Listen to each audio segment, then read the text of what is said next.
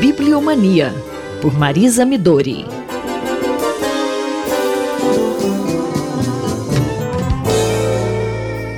Bom dia, Simone. Bom dia, ouvintes da Rádio USP. Hoje eu tenho uma novidade para os nossos ouvintes. Notícia quentinha que acaba de sair do forno.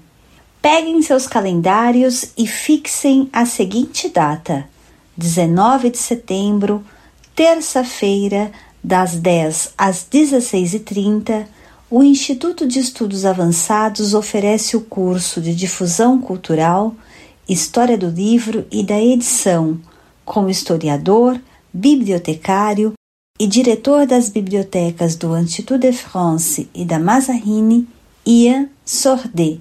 Curso imperdível. Afianço-lhes, como se dizia. Bom dia, professora. Ian Sordet não é um nome muito conhecido entre os leitores brasileiros, ou eu me engano? Você tem toda a razão, Simone.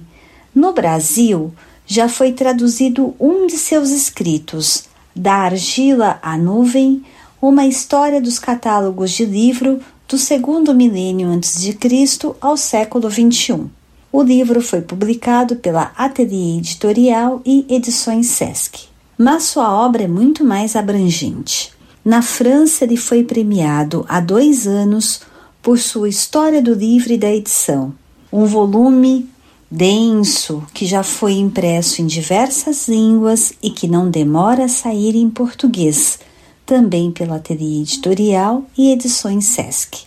Além disso, ele é o redator-chefe de uma revista muito prestigiosa e prestigiada entre os historiadores e amantes do livro, que é a Histoire et Civilisation du Livre, periódico que herdou de seu fundador, Frédéric Barbier. Professor, e quais serão os temas abordados nesse curso ministrado por Ian Sordet no Instituto de Estudos Avançados da USP? O curso foi organizado em duas sessões. Na parte da manhã, das 10 ao meio-dia, ele abordará a questão editorial na longa duração. O que isso significa? A partir da fortuna de uma obra seminal na cultura cristã, A Imitação de Cristo, de Thomas de Kempis, Ian Sordet discorrerá sobre questões relacionadas à propriedade intelectual, à transição do livro manuscrito para o livro impresso, a aspectos relacionados à construção do livro e a considerações acerca da recepção da obra. Na segunda sessão, das 14h30 às 16h30, Ian Sordet abordará a questão das bibliotecas, a partir da trajetória da primeira biblioteca pública de Paris, justamente a Bibliothèque Mazarine.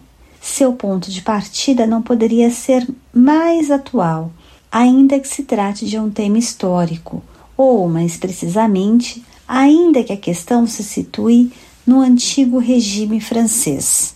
A discussão acerca da biblioteca pública nos permite, afinal de contas, refletir sobre a historicidade da noção de público, mas também da própria função ou das múltiplas funções das bibliotecas.